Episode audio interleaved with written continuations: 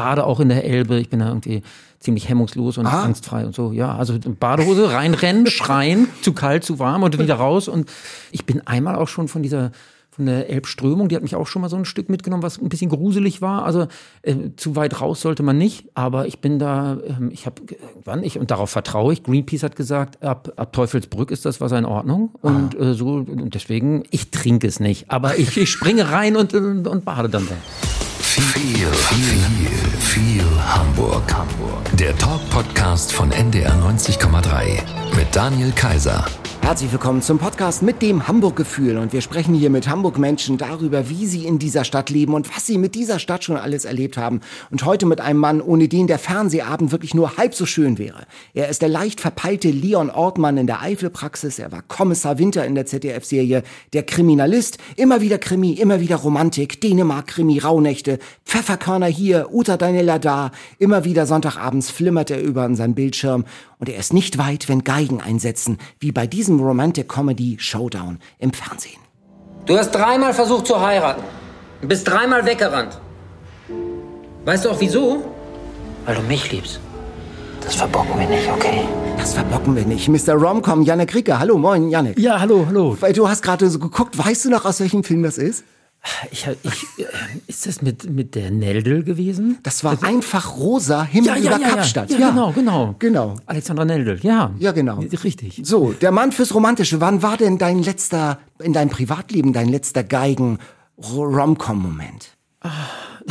Ich, ich habe ja letztens Alphonse gehört und er hat, er, da ist ja so ein schöner O-Ton, wo, wo die, die Frau sagt ja, das letzte Romantische, was mein Mann für mich gemacht hat, war frische Socken anziehen. und ich bin ja seit, seit 17 Jahren mit meiner Frau zusammen und das ist dann eher so auf diesem Niveau. Also man hört weniger Geigen, sondern man freut sich, wenn der andere gut riecht.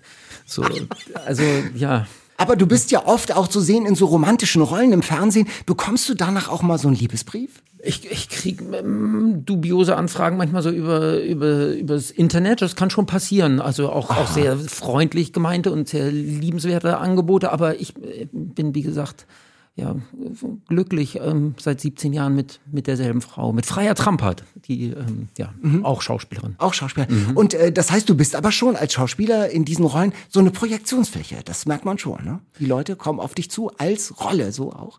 Äh, ja, ja, durchaus. Mhm. Ja, das passiert. Wirst du erkannt? In das ist ganz witzig. Ich, es gibt ja, ich glaube, es gibt so zwei Stufen. Entweder man, man, ich werde relativ oft erkannt, aber die Leute wissen nicht genau woher. Und meinen Namen kennen die leider nicht. Also wenn man den Namen, habe ich gehört, wenn man, wenn die Leute mich rufen könnten, meinen Namen rufen könnten, damit kann man richtig Geld verdienen. Nur erkannt werden reicht leider nicht, weil die denken dann, äh, war das bei der letzten Wohnungsbesichtigung oder bei dieser Party vor drei Jahren? Bist du doch und dann, wenn man dann, manchmal gibt es auch so, dass man sagt, nee, ich, ich bin Schauspieler. Achso, nee, ich gucke keinen Fern. Oh. Da gibt es auch, so, gibt auch solche Reaktionen, dass Leute das gar nicht gerne zugeben, dass sie eigentlich mich im Fernsehen gesehen haben. Aber ein vertrautes Gesicht, ein ja. vertrautes ja. Fernsehgesicht. Wir sprechen heute über Fernsehen, wir sprechen über deine eigenen Filme, da steckt ja auch eine spannende Geschichte hinter. Wir sprechen über Fußball, denn du bist Trainer. Genau, genau. Äh, Im Augenblick äh, habe ich die äh, erste B von SV Blankenese. ja, so ja, das geht da richtig zur Sache, darüber mhm. hören wir. Und du bist ja richtiger Hamburger, also hier geboren und aufgewachsen. Genau, in der, damals noch in der Finkenau. Die Finkenau, ah. die Finkenau ist ja kein äh, Krankenhaus mehr, aber damals bin ich da geboren, ja. Geboren und wo bist du denn aufgewachsen? In Uhlenhorst. Ach, auf der Uhr nebenan dann? Ja, im Erlenkamp. Da habe ich auch mal gewohnt. Nee, wirklich? Wirklich, Ehrenkamp 22. Ich elf. Hammer! Da, Hammer. Siemens, da gab es unten diesen Edeka, so einen kleinen Edeka-Laden, ja, Siemens. Ja, ja, genau. Ja, ja, ja. Ach, sehr lustig. Erlenkamp, ja. So im Souterrain, das war meine erste Zeit äh, in, äh, in Hamburg. Also, richtiger Hamburger, wir machen mal eine 040 Aufwärmrunde. Ja. Janik, sag mal, Alster oder Elbe? Elbe inzwischen. Warum? Also, das ist auch natürlich, ich bin, ich bin ja in Uhlenhorst aufgewachsen. Ich bin, ich, ich glaube, ich bin wirklich vier, 500, vielleicht auch tausendmal um dieser, um die Alster rumgerannt. Ich kenne, ich habe mich da auf dem Marathon, da am Hamburg-Marathon vorbereitet und so. Aber wir sind ja jetzt in den Westen rausgezogen und ich, wir sind so oft an der Elbe und ich liebe das, da, da spazieren zu gehen mit dem Hund. Ich, ich bade auch in der Elbe. Ich bin da irgendwie ziemlich hemmungslos und ah. angstfrei und so. Ja, also das, ich bin großer, großer Elb. Wie badest du denn da? Also richtig so mit, also mit, mit, mit, wie in, auf, auf Malle im Pool oder wie badet man? Ich war noch nie in der Elbe. Ja, also wie, äh, ja, Badehose, reinrennen, schreien, zu kalt, zu warm und wieder raus und dann, ähm, ja, ich bin, ich bin einmal auch schon von dieser der Elbströmung, die hat mich auch schon mal so ein Stück mitgenommen, was ein bisschen gruselig war. Also äh, zu weit raus sollte man nicht, aber ich bin da, ähm, ich habe irgendwann, ich, und darauf vertraue ich, Greenpeace hat gesagt, ab, ab Teufelsbrück ist das Wasser in Ordnung. Und äh, so, und deswegen, ich trinke es nicht, aber ich, ich springe rein und, und, und bade dann da. Es werden ja immer mehr Menschen auch mit Elbwasser wieder getauft. Das ist ja ein ganz, äh, ein ganz neuer Trend. Und wie lange, also Marathon höre ich hier, äh, Chapeau. Wie lange hast du denn oder brauchst du denn aktuell für so eine Alsterrunde? Also das war 2002. Das war 2002 und ich bin, äh, es war ein Horrorlauf, weil ich bin, ich bin, ich habe das irgendwie lieben gelernt und bin dann nachgerückt für irgendeinen Profi, der sich so einen Ermüdungsbruch im Fuß hatte. Und dann bin ich in Das so hätte ja schon ein Alarmsignal sein müssen. ja, na, eigentlich ja. Und ich dachte, ja, ich aber ich habe gedacht, ich krieg die, ich erbe seine Startnummer und bin dann in so einer Profi-Gruppe mitgelaufen. Das hat mich getragen bis bis Kilometer 20 und danach hatte ich dann den kompletten Einbruch. Also die letzte, diese diese zweite Hälfte war der Albtraum. Ich habe dann vier Stunden, vier Stunden ein bisschen gebraucht ähm, und ja, dann irgendwann wurde das mit dem Joggen weniger und so, weil weil auch die Knie wollten nicht mehr so richtig und so. Na, Also Aber wie lange hast du so eine Alsterrunde? Dreiviertel Stunde oder schneller? ja, ich habe, es gibt ja, also eigentlich sagt man ja, unter 30 ist man richtig gut. ja, ja. Und habe ich nie geschafft. Ich war irgendwann mal 31, 32 und dann war ich aber auch richtig. Und ich habe dann viel später erst gelernt und begriffen, dass man mit Intervallläufen sich so rantastet und dann und auch schneller wird und so. Egal, aber ja, also 32 Minuten war Rekord. Zu angenehmeren Themen, Franzbrötchen oder Fischbrötchen? Ah, ich habe eine Fischallergie. Deswegen fällt das Fischbrötchen, Total. das wäre und deswegen unbedingt Franzbrötchen. Cinemax oder Abaton? Abaton. Das Abaton mu- muss man, muss ich, also, äh, die haben ja damals, Matthias Elwert hat ja Härtetest quasi entdeckt. Der, wir hatten keinen Verleih damals. Deinen ersten Film Mein- damals Genau, Medien. genau. Und da hat er, da hat er gesagt, er findet den so witzig, er bringt den auch ohne Verleih raus. Und das war, der, also Wahnsinn, dass, dass ein Kinobesitzer sich das traut und sagt so, ja, wir, wir, wir zeigen den. Ich weiß, meine Leute finden den gut. Wir, haben, wir hatten damals keinen Trailer, sondern der hat einfach immer nur eine Szene aus dem Film gezeigt. Und ich glaube, wir hatten im, nur im, im Abaton 15.000 Zuschauer. Wahnsinn, ja. Das war also deswegen äh, so. Und, und, und es gab einen Teppich, den gibt's leider nicht mehr, aber auf dem Teppich stand mein Name. Es war unglaublich. Ah, okay, super Fame. HSV oder St. Pauli? HSV. Oh, das kam schnell. Quasi der erste Fußballer, um den ich richtig getrauert habe, das war Kevin Keegan damals, als der aufgehört hat. Und dann bin ich, also ich habe ich hab einfach das alles miterlebt. Horst Rubesch, Kalt, äh, Champions League sozusagen. Ich sag mal schon der alte HSV. Ja, aber das, das, das wird man ja nicht mehr los. Das ist ja, das ist ja die Scheiße. Ich habe ja auch meinem Sohn eigentlich, ich habe gesagt, hör auf, such dir was anderes. Nimm was anderes, nimm einen anderen Verein. Bayern. Ja, ich habe ja bei, bei mir beim Fußball, die kommen ja immer an mit Bayern-Trikots, mit Werder-Trikots, mit Pauli-Trikots. Die kriegen immer gleich ein Leibchen. Also man teilt die ja ein und dann kriegen ja, die immer genau. sofort, okay, und das wissen die inzwischen auch schon. Und da im Westen, die haben ja dann Geld, die kommen dann mit dem Müller-Trikot aus der Nationalmannschaft. Das ist so, damit sie kein Leibchen tragen müssen, weil die Leibchen stinken natürlich. Aber also wer mit Werder-Trikot kommt, kriegt ein Leibchen, St. Pauli gleich, Leibchen drüber und so, damit ich das nicht sehen muss. Haddock-Fähre oder Elbtunnel?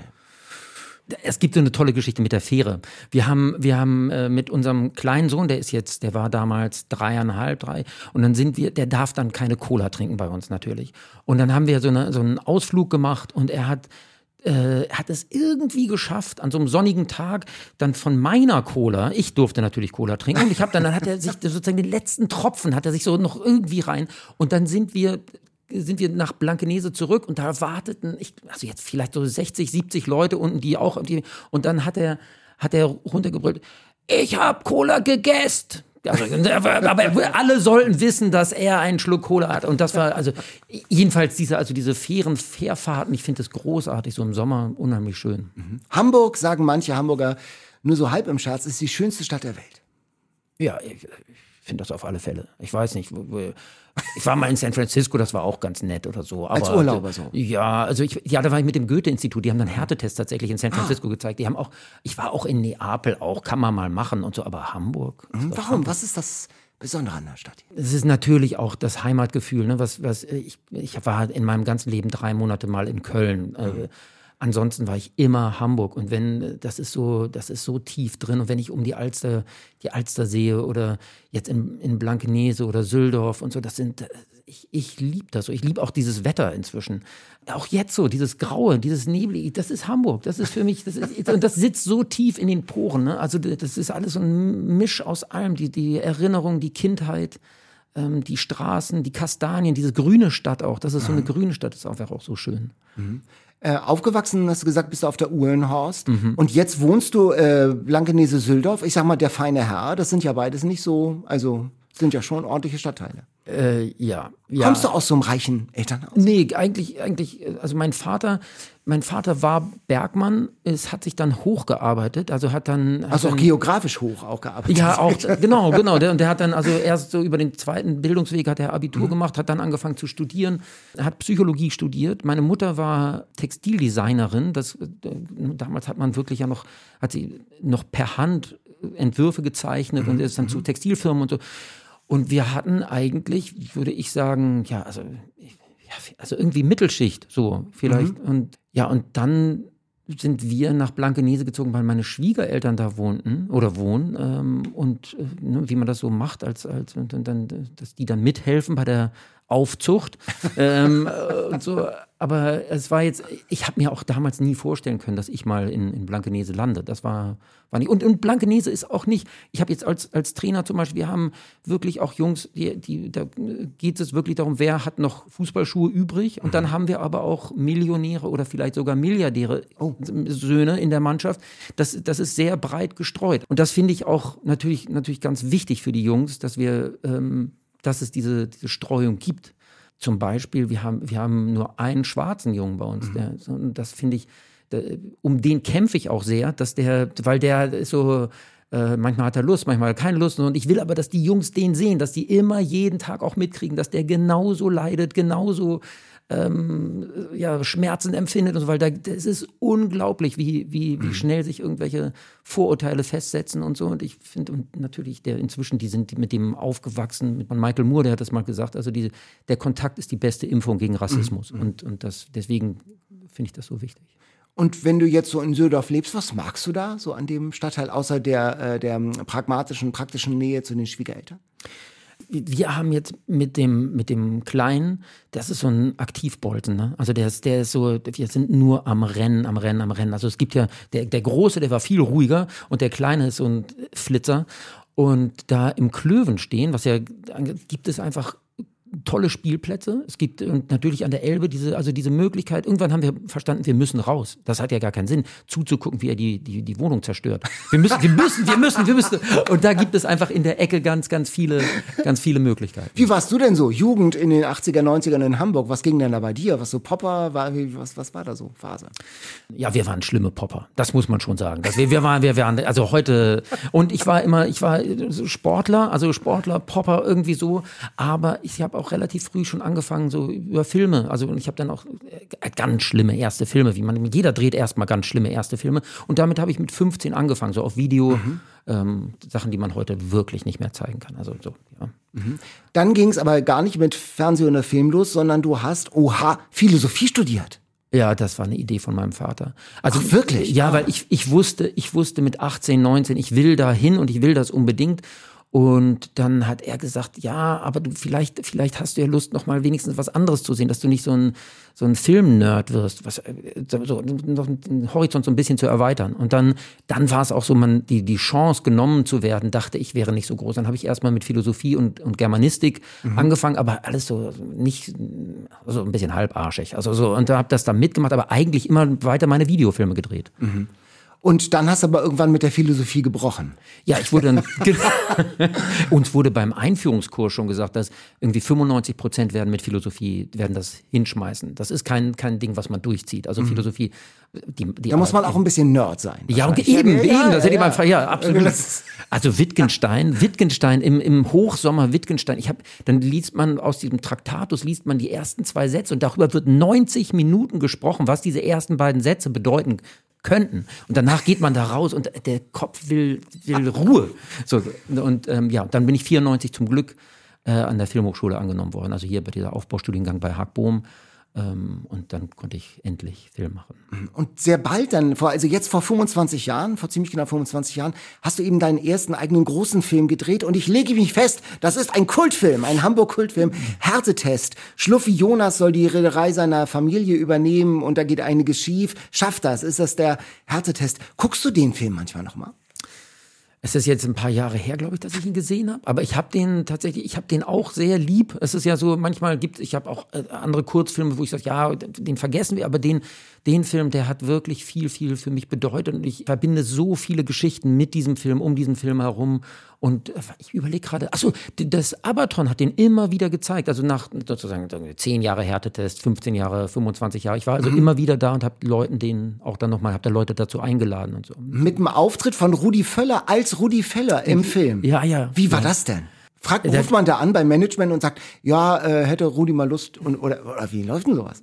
Also eigentlich sagt man, das wäre doch lustig, wenn dieser Skinhead eine Keule gegen den Kopf kriegt und dann hat er eine Vision. Und dann mhm. dachte ich, ja, wen könnte der denn dann sehen? Und so und irgendwie dann ist das so, so und dann gibt man das eigentlich an seine Produktionsfirma ab und sagt so frag doch bitte mal Rudi Völler ob der eventuell Zeit hätte. Und dann ähm, ist das so empfinde ich das als Regisseur wenn man vorm Dreh ist es ist so das ist wie in einem Flipper. Man wird irgendwie man kriegt so viele Informationen. Das äh, Motiv der Schauspieler hat keinen Bock du das muss man wir müssen das umschreiben und so weiter. Und dann hat mir jemand einfach so ein Handy ans Ohr gehalten und hat gesagt hier Rudi Völler und, und ich hatte was, was, was? Und dann hatte ich plötzlich Rudi Völler am Telefon und dann habe ich, hat er gefragt, was, er ist äh, wohl auch ein riesen Filmfan, damals auf alle Fälle gewesen und hat dann äh, gefragt, was wir da genau vorhaben und dann habe ich ihn irgendwie zwei, drei Mal zum Lachen gebracht und hat er gesagt, ja, er, er, machen wir. Er, machen wir. Toll, ist ja echt super. Und ich sag mal, die Kritiken nach Herzetest, die waren ja auch toll, ähm, auch so, so ähm, eher so kritische Geister wie im Spiegel stand, eine Komödie und die ist richtig lustig. Äh, warum ist dann nach der Regisseur Janek eigentlich nicht richtig durchgestartet? Also für mich auch ein großes Mysterium. Ähm, ich hatte einen Film, den, den hatte ich schon fast fertig finanziert, den aber das war damals eine merkwürdige Zeit. Damals ist der Film, man hat gesagt, so, wir brauchen für jeden Film, ich sage jetzt mal, zwei, drei, vier Millionen D-Mark. Und wir brauchen eigentlich so 40 Drehtage. Das braucht man schon für, einen, für einen vernünftigen. Mhm. Es wurde immer größer. Die Budgets wurden größer, die Drehzeiten wurden größer. Und wir hatten nur 600.000 D-Mark. Damit würde, hätte ich damals äh, sofort, also heute würde ich sofort, da mache ich zwei Filme draus heute. Mhm. Damals war das so, äh, nee, da müssen wir noch weiter suchen, müssen noch, und, und das war eine ganz einfache Geschichte in einem Restaurant wo die einen genialen Koch haben, der aber immer nur gut ist, wenn er traurig ist, dann verliebt er sich, ist glücklich und dann müssen die anderen dafür sorgen, dass diese Frau wieder verschwindet, damit er wieder, traurig ist. Ja, und das ist so an, dieser Idee arbeite ich auch immer noch, weil ich das eigentlich mhm. ganz toll finde, aber ich habe dann leider einen großen Fehler gemacht, ich habe zu teure Drehbücher geschrieben. Ich habe dann noch ein, eine Vampirkomödie geschrieben, ich habe eine Geschichte geschrieben in Schweden, wo die so in so einem Haus, was den Hang runterrutscht, da klären die ihre Beziehung. Das mhm. war alles teuer und habe dann erst begriffen, nee, du musst das Gegenteil, du musst ganz ganz billig schreiben. Und das wäre jetzt auch mein Tipp, sollte irgendein angehender Filmemacher oder so, schreibt günstig, günstig, günstig, günstig und also einfach. es sind sozusagen ja. betriebswirtschaftliche Gründe und gar nicht künstlerische Gründe. Nein, ich habe immer versucht, ich habe geschrieben und ich habe unglaublich, das wäre vielleicht, wenn, wenn, ich weiß nicht, ob es diese Rubrik noch gibt, so was wir an Hamburg verbessern. Das kommt, das kommt, das ja, kommt, ja. Da, dazu, dazu will ich vor, vorgreifen schon, würde ich sagen, äh, was mich halt fertig gemacht hat, war, ich meine, ich habe dann ein Drehbuch eingereicht bei der Hamburger Filmförderung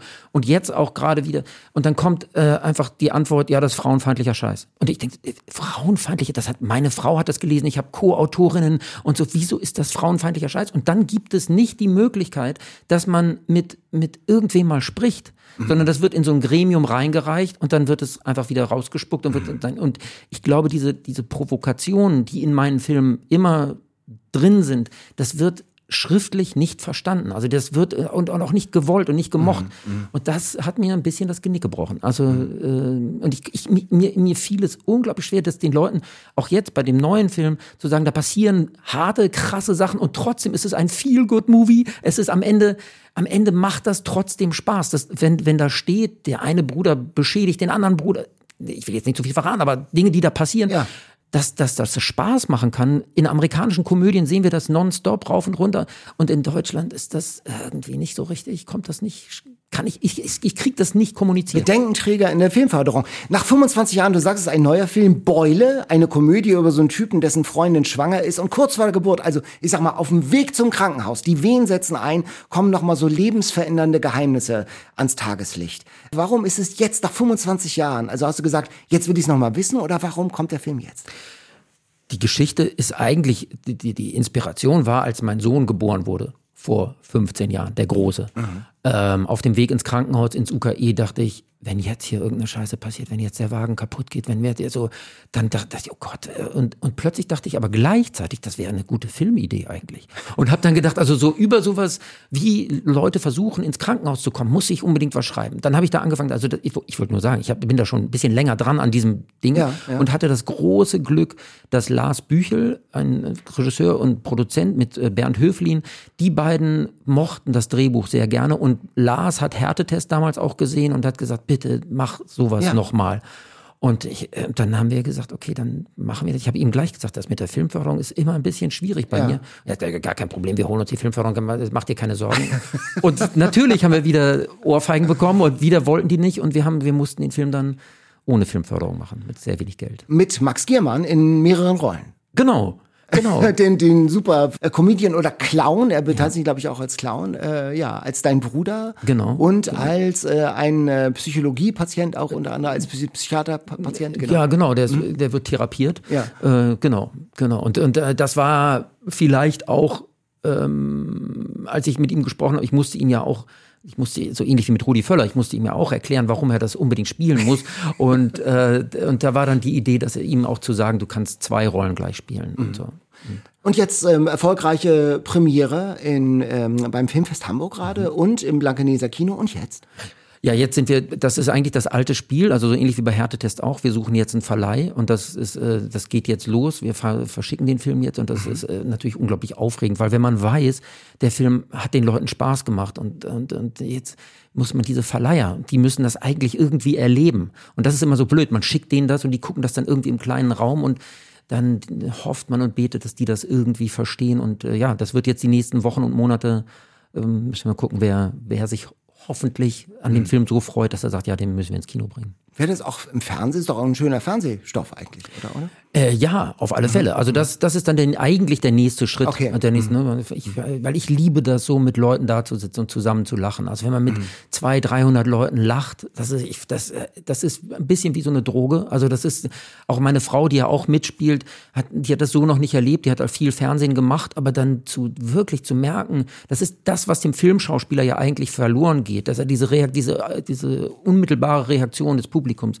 das kriegt man eigentlich nur im Kino. Und deswegen finde ich das so Oder im Theater. Hast du mal überlegt, irgendwie Theaterschauspieler mit so einem Totenschädel in der Hand sein oder nicht sein? Ich habe ganz, ich habe also in der in der Schule damals Theater gespielt und ich fand das fast zu aufregend. Also ich fand dieses, dieses, äh, also auch jetzt hier vor unserem Podcast, ich habe mir hier auch hier eine Liste gemacht, was ich alles Oh. sagen möchte und was ich so, was ich auf gar keinen Fall, ich bin ja so aus- da so leicht perfektionistisch unterwegs und da, da war Theater, das war für mich zu aufregend. Das war, also ich habe da gerne, ich habe das, ich finde das auch, ich will diese Erfahrung niemals missen, aber ich war, das war zu krass für mich fast. Wir haben auch Menschen auf der Straße gefragt, was die von dir wissen möchten. Hallo Herr Rieke, hier ist Barbara Schreiber. Wie würden Sie sich als Regisseur beschreiben? Eher streng und mit klaren Anweisungen oder eher freundschaftlich? Wenn der Perfektionist im Regiestuhl sitzt. Das hat sich ganz stark gewandelt. Also ich habe bei, bei Härtetest, als ich mit 25 Regie geführt habe und ich sage mal, eigentlich ziemlich überfordert da am Set war, weil ähm, da war ich, da war ich ziemlich, ich würde mal sagen, ja, cholerisch ist schon, ich fand, ich fand mich selbst unangenehm. Und dann bin ich über die Jahre natürlich, habe ich so viel gelernt. Also auch ich sage das gern auch immer von meiner Frau, weil die, ich, ich komme aus einer Familie oder von, ich bin und auch in dieser Kultur, wo also so eine Strenge und eben Perfektionismus gefördert wird. Und ich habe durch meine Frau eigentlich eine andere Seite, also eine viel gnädigere, liebevollere und, und erlebe auch, wie sie mir ständig verzeiht, all den die, die üblichen Fehler, die man so macht, was einem alles so runterfällt oder was man vergisst einzukaufen und so. Und das war, ach, ich, ich hol zu weit aus, aber das ist bei, in anderen Beziehungen ist das daran auch zerbrochen, an dieser Strenge und in dieser Härte. Und wenn man so Regie führt, dann machen natürlich Mitarbeiter auch viele Fehler. Und mit diesen Fehlern, die, ich, ich sowieso, aber die anderen machen auch. Und dann kann man sich natürlich wahnsinnig aufregen über diese ganzen Fehler. Oder aber, und das habe ich jetzt bei dem neuen Film, man kann damit auch umgehen, man kann damit auch, man kann auch dann wieder improvisieren.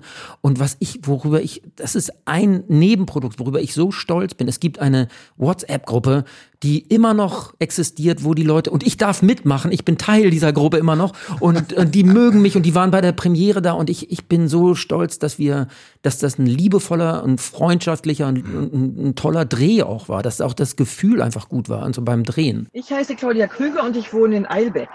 Und mich würde mal interessieren, was passiert, wenn sich ein Hauptdarsteller unmittelbar vor Beginn der Dreharbeiten ein Bein bricht? Hat man da eine Reserve, die sofort einspringen kann oder müssen dann die Dreharbeiten verschoben werden? Tatsächlich ist uns das ja passiert beim Kriminalist, dass mhm. der Christian Berkel hat sich im Skiurlaub das Bein gebrochen, den, ich glaube den Unterschenkel und das hat dazu geführt, dass das in die in den Dreh mit eingearbeitet wurde. Also er, man haben, wir haben den Dreh so leicht verschoben, so dass er sich noch ein bisschen bewegen konnte. Wir haben irgendwie zwei, drei Einstellungen mit ihm gedreht, die so aussahen, als wäre das Bein okay. Und dann musste er einem irgendeinem mhm. äh, Flüchtigen hinterher springen und hat sich quasi als Kommissar das Bein gebrochen und hat dann die nächsten zwei Folgen gebrochenes Bein, was dazu geführt hat, dass ich als sein Assistent viel mehr tun durfte. Ah, ich durfte auf einmal rennen und springen und Leute verhaften und so. Ähm, und er saß mit äh, ja, äh, angesäuerter Miene im Auto und hat mich beobachtet. Aber das waren dann auch nur zwei Folgen und dann war er wieder gesund und ich wurde wieder zum Aktentragen nach hinten verdonnert. Aber als Schauspieler, aktentragend oder verbrecherverfolgend, bist du oder in äh, ähm, romantischen Angelegenheiten, in Liebesdingen unterwegs, bist du ja eigentlich gut im Geschäft, oder? Ja, also es gibt äh, durchaus, äh, ich sag mal so, es gab äh, bessere Jahre als das letzte Jahr, aber mhm. ähm, das, das war immer so. Es, das schwankt und so und ähm, Nee, es ach, was ganz merkwürdig war, dieses, dieses erste Corona-Jahr war, war großartig. Ich, wahrscheinlich habe ich Sachen gedreht, die andere, andere haben gesagt, nö, ich drehe im Augenblick nicht. Und dann, ach, lass den Rike das machen. Also ich habe jedenfalls, ich habe da, das war jedenfalls ein gutes erstes Jahr äh, Corona-Jahr und ich kann mich eigentlich ich, auch überhaupt über die Karriere, ich habe einfach sehr viel drehen dürfen. Das war, mhm. war schon toll. Mhm. Du, wenn du so äh, auf Rollen auch, äh, also ich habe ja vorhin gesagt, so Krimi und auch viel Romantik, so Uta Danella, so der, äh, der junge, gut aussehende Typ äh, Schwiegersohn, so ein bisschen. Mhm. Äh, gefällt dir diese, dieses, dieses, dieses Rollenfach? Also viel auch schon aus Protest. Äh, finde ich ja, die romantische Komödie hat ja manchmal so einen schlechten Ruf. Und ich finde das völlig, ich, ich liebe die romantische Komödie. Also ich, ich gucke auch gerne Krimis und so, aber wenn ich, wenn ich was spiele oder wenn ich mir was ausdenke und so, das macht mir viel mehr Spaß äh, in der romantischen Komödie. Ich, ich, ich verstehe das auch nicht, dass die Leute da so, ähm, ich finde auch, es müsste extra Preise geben für Komödie. Ich finde, die Komödie wird wirklich stiefmütterlich behandelt, auch mhm. gerade in Deutschland, aber auch die Amis machen das, finde ich, nicht wirklich gut. Eine Komödie zu drehen, ist so schwer. Man muss am Ende ja immer was anbieten. Man muss immer sagen, mit so könnte es eventuell klappen.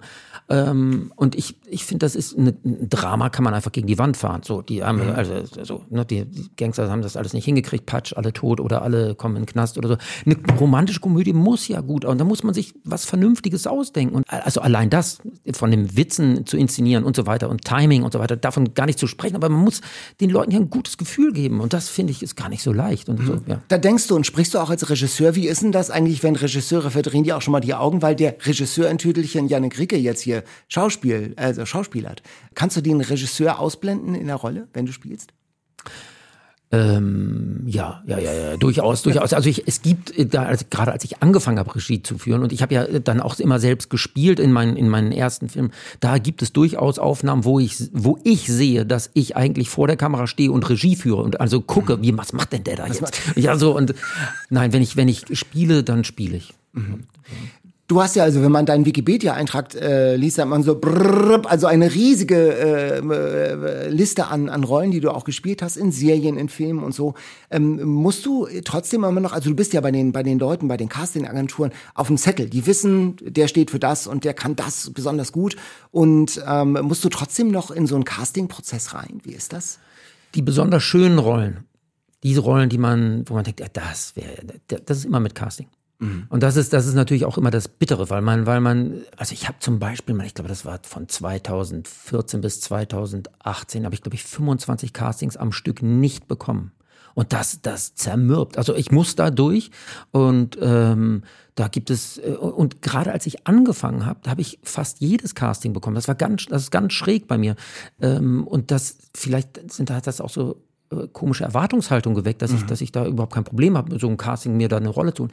Im, im, nee, das ist, das ist richtig krass, weil man, man hat natürlich, man sieht dann, ich habe, also zum Beispiel, wenn ich weiß, Ulm kommt zum Casting oder David Striso, da brauche ich gar nicht mehr hingehen. Also das, da kann ich mir, das, ne, die, diese sind so, die, ich habe Ulm auch schon Schläge angedroht. Ne? Also ich habe schon gesagt, so Ulm, hör auf, lass es bitte, das ist meine Rolle. So, genau. und so.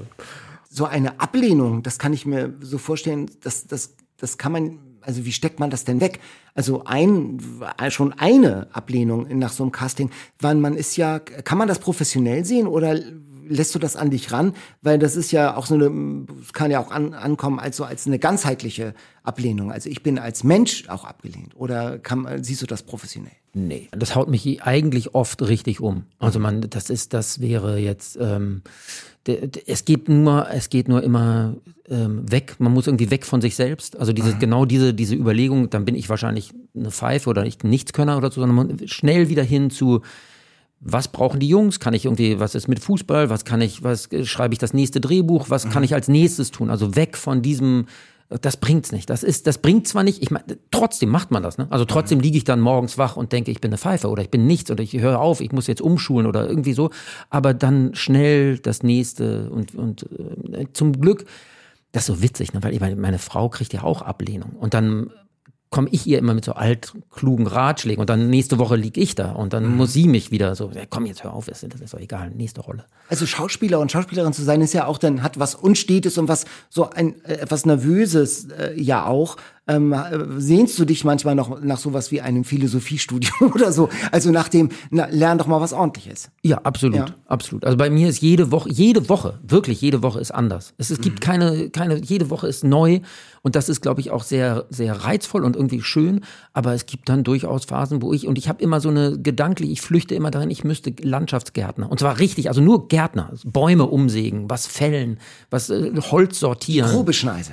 Bitte was? Die grobe Schneise. Ja, ja, Also, ja, ja, die genau. grobe, das wäre genau mein Ding. Ja, So, also ja, dann und, und das ist dann, da denke ich so, ach, das mache ich irgendwann noch mal, einfach nur so. Und wenn es nur ein Ferienjob oder so, also ich will ich, raus in die Natur und da arbeiten. Das Mhm. ist dann so, so, so ein Traum. Ja. Du bist auch, wir haben vorhin drüber gesprochen, äh, als Hobby und als zweites Standbein äh, Trainer, Fußballtrainer. U15, ja, oder? Äh, U16. U16, Mhm, ah, okay. Die B-Jugend jetzt. Äh, in Blankenese. In Blankenese, In genau. Blankenese. Und wie läuft das gerade so? Äh, jetzt wieder besser. Wir hatten eine ganz harte, wir sind ja in der Landesliga weggeschossen worden. Äh, Wir sind wirklich, wir dachten ja so, ja, okay, gut, aber gegen den letzten, äh, gegen den letzten gewinnen wir jetzt, aber wenigstens, dann sind, haben die uns auch 6-3 äh, vermöbelt. Ähm, und sind jetzt aber in der Bezirksliga, haben wir uns ganz gut erholt, haben Nienstädten besiegt. Ja, ich darf das hier live, soll ich denn nicht im Radio sagen, wir haben Nienstädten besiegt. Letzte Minute, ist also das dieses ewige Derby, letzte Minute zum 2-1, sind jetzt in der, in der Bezirksliga Zweiter und ich glaube, wir steigen dann wieder auf in die Landesliga. Sieht ganz gut aus. Ist das nicht auch mal Stoff für eine, äh, für eine äh, Komödie? Ich meine, gab's ja schon, die Bären sind los damals, so, so in die Richtung. Ja, unbedingt. Unbedingt. Ich habe so viel erlebt. Ich habe so viele wahnsinnige Trainer erlebt und, und man selbst mutiert auch so. Das ist unglaublich. Es ist unglaublich, weil man diese, diese Angst vor Niederlagen oder diese, diese, diese Euphorie nach einem Sieg und so. Also das ist, wir haben gegen Bl- Blau-Weiß Schenefeld gerade gewonnen, Ja. 6-1 oder 7-1. Oh. Und dann fand ich aber, dass die so ruppig waren. Also die haben unsere, das war, ein- das war ein Freundschaft, ein Testspiel. Und wir wurden so umgetreten und so. Und dann habe ich mich, die haben so eine, so eine Anzeigentafel. Und dann habe ich mich vor dieser Anzeigentafel, da steht dann 7-1 Gast, also Gast 7, äh, Schenefeld ein. Und dann habe ich mich davor fotografiert. Oh, das Arschloch fotografiert sich vor unserer Anzeigentafel. Da wurde die Anzeigentafel ausgemacht und so. Ist so. Und solche Sachen, das gibt so viel. Es gibt so tausende Geschichten, so kleine Geschichten am, am Rand. Aber es ist schon auch die, die Emotionen kochen hoch. Also nicht nur im Volksparkstadion, sondern auch am Wochenende in der U16-Liga. Ja. Unbedingt, unbedingt. Und das geht schon früher los. Ne? Das geht aber eigentlich bei den Kleinen schon los. Man hört ja mal vom, vom eskalierenden Eltern und so auch. Wie ist ja, das? ja, da wird was da reingebrüllt wird und wie, wie, äh, ich finde ja auch viel von den Trainern, ähm, die, und das ist eigentlich auch ein Grund gewesen, warum ich Trainer werden wollte, weil ich, weil ich auch, das war auch so ein Beschützerinstinkt, weil ich dachte, dass ich fand Fußball immer schon ziemlich rau und die, ich fand diese Idee, es gibt ja diese Fair-Play-Liga, das, das kam damals so auf aus NRW, also dass die Eltern Abstand halten mussten vom, vom Spielfeld, dass bei den Kleinen zum Beispiel kein, dass es keine Tabellen gab. Ähm, dass die, das, und das ist immer noch, das ist weiter perfektioniert und verfolgt worden. Also inzwischen spielen die gar nicht mehr so in diesem ganz klassischen Mannschaftssystem, diese kleinen, sondern die spielen so Art Turniere. Und das, das ist, glaube ich, wirklich gut, dass man also nicht den, weiß ich nicht, sechs, sieben, achtjährigen da schon irgendwie so einen Erfolgsdruck macht. Ne? Also gibt es aber schon auch Konfliktsituationen am Spielfeldrand. Hast, bekommst du auch mit? Ah, ich habe wie oft ich äh, von Eltern angesprochen, warum der Sohn jetzt ausgewechselt wurde, warum ich denn äh, warum der spielt, der ist kein Verteidiger, das ist ein Stürmer. Also ne, das, das, das wurde mir zum Beispiel, ich habe aber auch mitgekriegt, dass, dass Spieler angeschrien waren, also zehnjährige, elfjährige Jungs, ähm, dass die angeschnauzt, angeschrien werden und so. Und du, du spielst ja nicht besser, wenn du angeschnauzt wirst. Also, aber das versuche ich immer zu vermitteln und zu erklären, dass also Kinder sich gut gut entwickeln, wenn die mit Freude, mit ihrer Energie, mit ihrer Leidenschaft, wenn man das einfach, ich versuche zum Beispiel Fehler, ich versuche, das gelingt mir auch nicht immer, aber ich versuche Fehler zu, zu ignorieren und das, was läuft, das zu pushen. Mhm. Und Bist du denn als Trainer darauf auch vorbereitet, also ausgebildet? Also wie, wie, wie äh, das ist ja nicht nur die Abseitsregel erklären, sondern äh, es geht ja dann auch noch, das ist ja eine vielschichtige Aufgabe. Ja, also ich fand die, die, die Ausbildung beim HFV, ich, ähm, also wir, die erste, die erste Einheit, die wir gelernt haben, war, wie deeskaliere ich? Das war wirklich, ich war völlig baff. Ich, war, ich hatte, mein Sohn war sechs und ich komme dahin zu, zu dieser Ausbildung. Die erste Stunde, die wir hatten, wir mussten, äh, da wurde eine Rudelbildung simuliert und ich musste als äh, eigentlich als Fußballfan jetzt plötzlich äh, andere Trainerkollegen auseinanderzerren als Übungsaufgabe dafür, was später auf mich zukommt.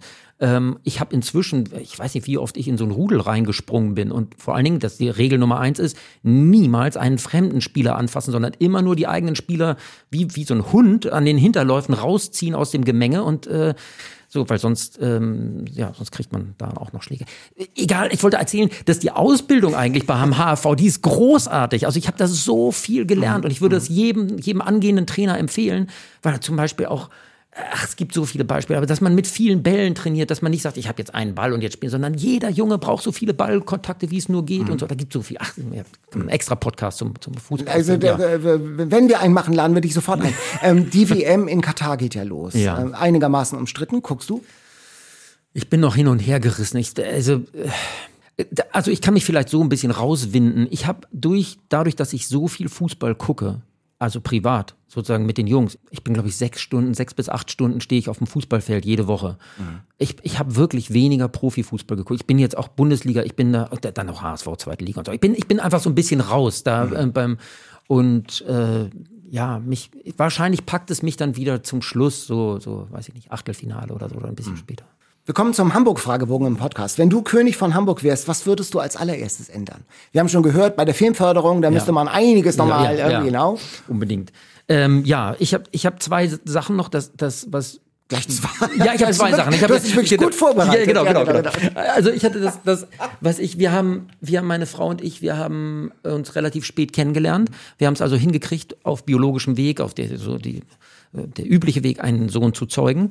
Und dann haben wir aber gemerkt, wir kriegen das nicht mehr hin bei dem zweiten. Und wir wollten so gerne noch ein zweites Kind. Und wir haben ähm, dann witzigerweise auch wieder beim Fußball habe ich gemerkt, ich hab, ich trainiere einen adoptierten Jungen und einen, Adop und einen Pflegejungen.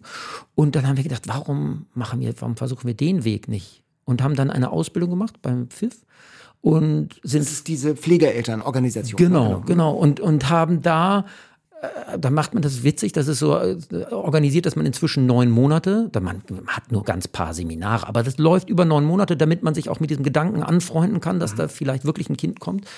Und haben dann so unseren zweiten Sohn ähm, bekommen. Und das wäre etwas, was ich den Hamburgern, weil ich weiß, dass die die ähm, Kinderschutzhäuser sind voll und es gibt immer weniger Pflegefamilien leider. Und das würde ich, das würde ich, da würde ich jetzt Werbung für machen. Also ich würde auch, würde sagen, weil das ist, das ist eine Herausforderung, aber das ist auch ein, ein leibliches Kind ist das auch. Und natürlich ist das ein, zum Teil auch ein Abenteuer, aber man, man lernt, man wird ja unterstützt und man hat eigentlich genau dieselben Freuden. Also wir erleben das so wie bei einem leiblichen Kind und ich finde, da, da würde ich irgendwie versuchen, mehr Geld reinzutun und mehr. Jetzt wurde, weil, weil es gibt immer mehr Kinder und es zerreißt einem das Herz. Also man denkt so, die, die Leute, macht das, wenn ihr Geld habt, wenn ihr Zeit habt und so.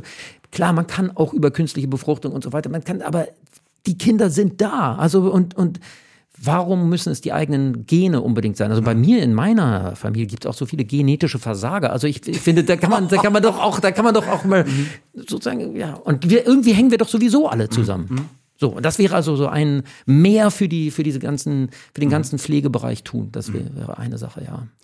Welche Hamburgerin oder welcher Hamburger ist sowas wie ein Vorbild für dich? Also ich, ich finde ja Horst Rubesch großartig. Ich finde, dass er auch diese Ruhe und auch, ich glaube, dass der auch so geliebt wird von, von den jungen Spielern, weil er, weil er, glaube ich, menschlich mit denen umgeht und mhm. nicht die irgendwie wie Material, das wird ja gern gesagt, Spielermaterial und so. Ich finde das alles schrecklich. Also ich finde, und ich glaube, er hat dann einen ganz, ganz tollen Umgang mit, mit Spielern und Talenten. Was möchtest du in Hamburg mal machen, was du noch nie gemacht hast?